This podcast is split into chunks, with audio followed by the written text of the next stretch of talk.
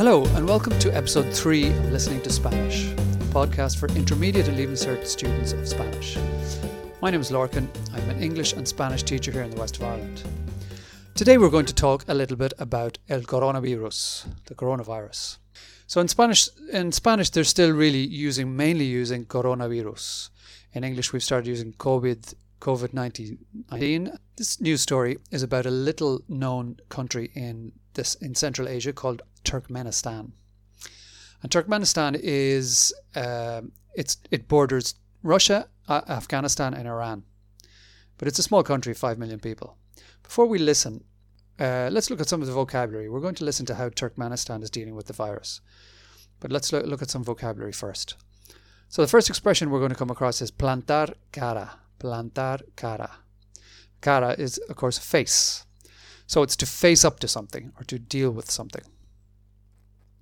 The second word is detener. Detener. So detener is conjugated like tener, to have. Detener is to arrest. Think of to detain. So the the the present tense is detengo, detienes, detiene, just like just like the verb tener. The third word we're going to look at is negar. Negar is to deny. Again, you get an you can get a clue as to how Turkmenistan are dealing with the, the crisis, looking at the vocabulary. So negar to deny, and again, this is a radical changing verb. So it has it's niego, niegas, niega, the ie in the middle. The fourth word we're going to look at is una fuente. Una fuente is a source but it also can be a spring, like the, um, or it could be a source of information, or it could be the source of a river. So that's the vocabulary that we're going to, to look at and, and we're going to hear about in, in the first part of the, the news story. It's quite a short news story. So I'm going to read the first part of the, new, the, new, the story, but please answer one question while you're listening. And the question is quite simple. How has Turkmenistan, this country in, in East Asia, in Central Asia, how has Turkmenistan approached the coronavirus epidemic? So what have they done? So again, the question is, how has Turkmenistan approached the coronavirus epidemic? If you have a look at our blog, listening to Spanish2.blogspot.com, all of the questions will be there. So it's easier if you if you use the, the podcast in conjunction with the blog. So, part one. Parte número uno. Turkmenistán ha plantado cara al coronavirus, ignorándolo. Las autoridades han decidido prohibir hablar de ello y se resisten a admitir que dentro de sus fronteras haya ningún caso. La policía detiene a la gente solo por mencionarlo, denuncia Alfonso Armada de Reporteros Sin Fronteras. Turkmenistán se ha convertido en uno de casi 30 países del mundo cuyas autoridades niegan los casos confirmados de coronavirus. Advierto el sitio web Chronicles of Turkmenistan, una de las pocas fuentes independientes y cuya página está bloqueada en el país. So that was part one. That's the first half of the news story. There was a mention there of Reporteros Sin Fronteras. That's reporters sin border, uh, without borders, like doctors without borders, but a, a similar idea. So the question I asked was, how has Turkmenistan approached the coronavirus epidemic? epidemic? And the answer is here in the first part. Turkmenistan ha plantado cara al coronavirus ignorándolo. It has ha plantado cara. This is the expression we had, plantar cara. It has faced up to or has faced the coronavirus by ignoring it, ignorándolo. Las autoridades han decidido prohibir hablar de ello. So the authorities have decided to prohibit or to ban speaking about it. That's how they've that's how they're they're approaching it. So let's look, go on to number two, part two. Just a couple of things that you're going to hear in the second part of the, the news story. One is Turkomano. Turkomano is, is the language spoken in Turkmenistan. In English, it's Turkmen. It's not a very common, commonly known, well-known language. Turkomano. And Turkmenbashi is the capital city of Turkmenistan. Now let's have, have a look at some words connected to the, the virus and infection, etc. So the first word you're going to see is contagiados. Contagiados are the infected. And the verb is contagiar, to infect, or contagiarse, to get infected. So here again, we can see that the reflexive verb in Spanish gives us the idea of get or become in English. We will also hear the, the verb diagnosticar, diagnosticar, to diagnose. We're going to hear the expre- expression infección viral respiratoria, a respiratory infection, a viral respiratory infection. You're also going to hear about folletos, folletos, which are leaflets, usually information leaflets. And la pandemia, the pandemic, la pandemia. So I'm going to read part two. While you're listening, try and answer the following question How is the virus being covered up in the hospitals in the capital? Specifically in the hospitals. How are they being, how is it how is it being covered up? Parte número dos. Sin embargo, periodistas que trabajan para, para Radio Azatlik, el servicio en turcomano de Radio Free Europe, aseguran que hay varios casos, así como 10 pasajeros presuntamente contagiados que llegaron al puerto de Turkmenbashi a bordo de un ferry de Azerbaiyán. Un corresponsal de Chronicles of Turkmenistan informó además del ingreso de muchos pacientes con infecciones respiratorias en el hospital en la capital, pero que a todos se les diagnostica oficialmente una infección viral respiratoria aguda. La referencia al coronavirus ha desaparecido de los folletos dedicados a la prevención de enfermedades que distribuye el Ministerio de Sanidad. Y, según Radio Azatlik, citado por este portal, los policías pueden detener a residentes solamente por conversar sobre la pandemia del virus. That's part two.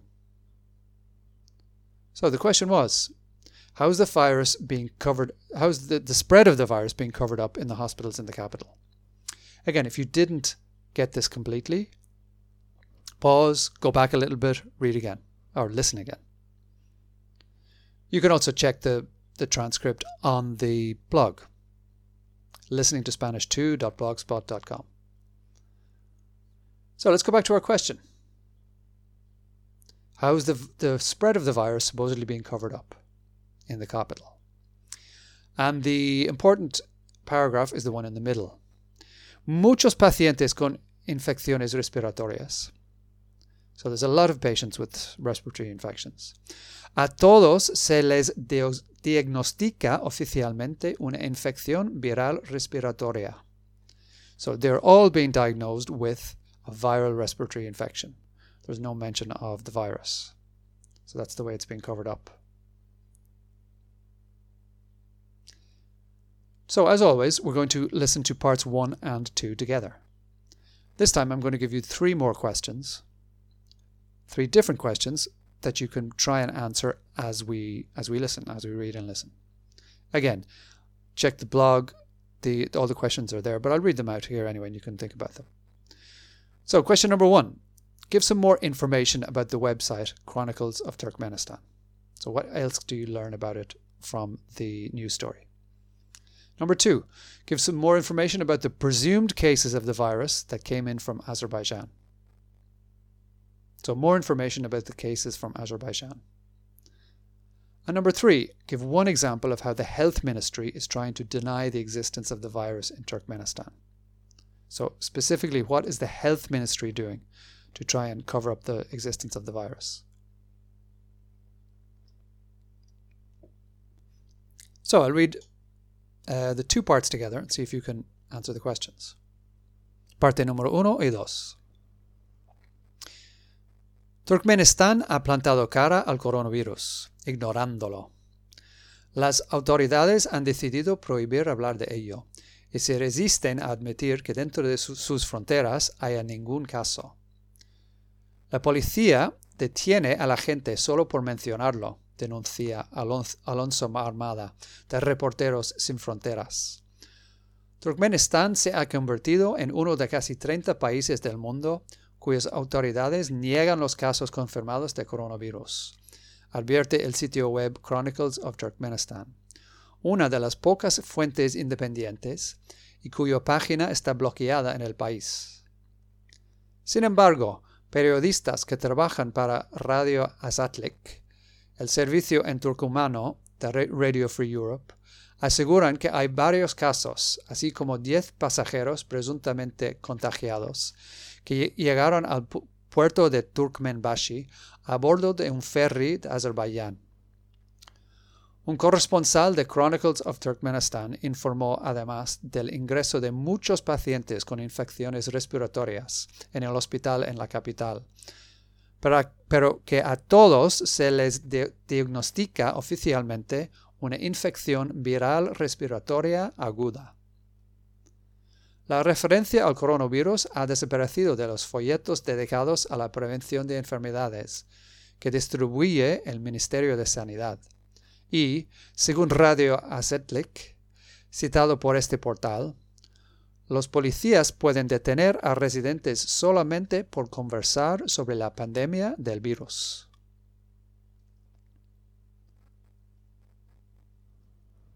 So, how did you do with the questions? We had three questions. The first one give some more information about the, this website, Chronicles of Turkmenistan. That's number one. So, let's have a look at that.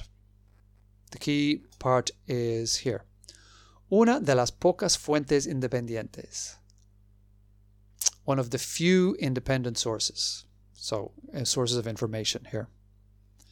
Y cuya página está bloqueada en el país. So, página here means página web. So, whose website, web page, but website really is, is blocked in the country. Number two, give more information about the cases of the virus that came in from Azerbaijan. So, the, again, the important part to give us the, the answer here is 10 pasajeros presuntamente contagiados que llegaron al puerto de Turkmenbashi a, a bordo de un ferry de Azerbaiyán. So 10 pas- pasajeros, 10 passengers. They came to the port of Turkmenbashi, so El Puerto, a bordo de un ferry. So a ferry is a ferry. They came on a ferry from Azerbaijan. So 10 passengers, they came to the port on a ferry. That's the extra information I was looking for. Number three, give one example of how the health ministry is trying to deny the existence of the virus. And the key part here again is la referencia al coronavirus ha desaparecido de, los folletos dedicados a la prevención de enfermedades que distribuye el Ministerio de Sanidad. So the key expression is Ministerio de Sanidad, the health ministry.